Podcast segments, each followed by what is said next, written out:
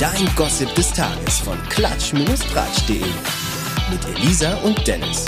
Hallo ihr Lieben, hier sind wir wieder. Dennis, wir starten mit einem Dickpick-Alarm. Alarm! Welcher Promi präsentiert denn heute seine Nudel? Nachdem ja in den letzten Wochen von einigen Promi-Männern mehr oder weniger freiwillig Bilder aus den unteren Regionen im Netz gelandet sind, legt jetzt auch Multitalent und Dschungelcamper Bastian Jotta nach. Am 25. März macht er ja bei der Z-Promi-Restaurant-Sendung Promis unter Palmen mit und scheint sich jetzt schon irgendwie ins Gespräch bringen zu wollen. Hat ja auch ganz gut geklappt. Ich meine, wir reden ja jetzt über ihn. Und in seinem neuesten Miracle Morning Posting gab es ein Selfie vor dem Spiegel und darauf trägt Mr. I am strong, I'm healthy und full of energy. Äh, nur ein schwarzes T-Shirt ohne Hose. Und das Netz, das rätselt jetzt, ob das, was da raushängt, wirklich sein Penis ist oder ob das nur ein Schatten ist, der halt irgendwie dumm fällt. Also äh, wer selbst checken will, ob es sich hier um Dickpick oder irgendwas anderes handelt, der kann das jetzt bei uns auf der Page machen. Wir haben das Bild für euch gescreenshottet und äh, dann könnt ihr selber entscheiden. Ja, also wenn ich mir das jetzt mal so genau angucke, ich fürchte, es ist kein Schatten.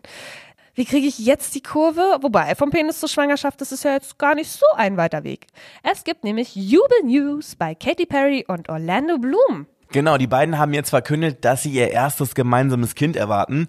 Die sind ja schon seit einer Weile verlobt und in ihrem neuesten Video zeigt sich Katie mit einem Babybauch und bestätigte jetzt die Schwangerschaft in einem Fanchat mit den Worten, ich bin spät dran, aber ihr wusstet es ja schon. Wir sind aufgeregt und glücklich. Was das wird, das hat sie noch nicht verraten, aber eine Sache kann man jetzt schon irgendwie herleiten. Im Sommer ist es endlich soweit. Die diesjährige Bachelor-Staffel hat jetzt auch endlich ein Ende gefunden.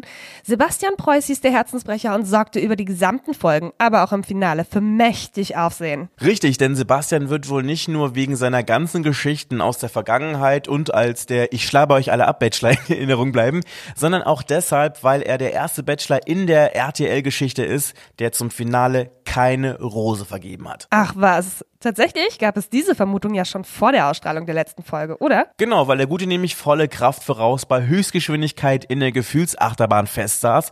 Aber ein bisschen Hoffnung gab es ja doch noch bis zuletzt, denn seine Mutti, die gute Conny, durfte ja Violetta und Diana noch kennenlernen. Äh, die hatte allerdings auch von den beiden Mädels, wie Sebastian die Kandidatin immer gern genannt hat, nun doch positiven Eindruck, obwohl die Tendenz von ihr dann doch stärker zu Diana ging. Tja, am Ende konnte sich der gute Basti aber trotzdem nicht entscheiden und so ist keine von beiden weitergekommen. Und das, obwohl er die Zungenfertigkeiten der Damen doch schon so ausgiebig getestet haben soll. Also immerhin soll er ja so einen wahren Küssmarathon veranstaltet haben. Was es mit dieser ganzen Knutscherei und Abschlapperei auf sich hatte, hat er dann aber nach der Show beim Wiedersehen mal verraten. Ja, und das fand ich dann schon irgendwie so ein bisschen dreist irgendwie. Der hat jetzt nämlich tatsächlich dann ähm, auf äh, ja, Nachfrage von der Ex-Kandidatin Linda darauf geantwortet. Wir erinnern uns an die Sebastian-Linda-Situation. Sie verweigerte ja dem Holden nämlich den Kuss und flog dann deshalb noch in derselben Folge raus. Ja, diese Entscheidung hatte dann doch irgendwie so einen bitteren Beigeschmack, auch wenn er immer sagt, hm, es ist nicht so in Zusammenhang zu bringen bringen. Die Blondine sprach den Kickboxer jetzt also darauf an, was es denn so mit der ganzen Knutscherei auf sich hatte und seine Antwort darauf war, ich wollte vorankommen, ich habe Gespräche gesucht, die Zeit hat gedrängt und ich wollte mich verlieben. Deshalb wollte ich küssen, um zu sehen, was ist der nächste Schritt.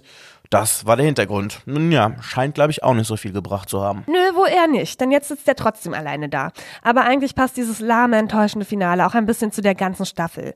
Weil die war im Ganzen eigentlich nicht wirklich ein Glanzstück und ganz schön langweilig. Ja, bei den meisten Fans kam der Möchtegern Rosenkavalier auch echt nicht so gut an. Warum das so war, das haben wir für euch in einem Artikel auf unserer Website zusammengefasst. Müsst ihr einfach mal gucken. Flop 10 Sebastian Preuß, der merkwürdigste Bachelor aller Zeiten.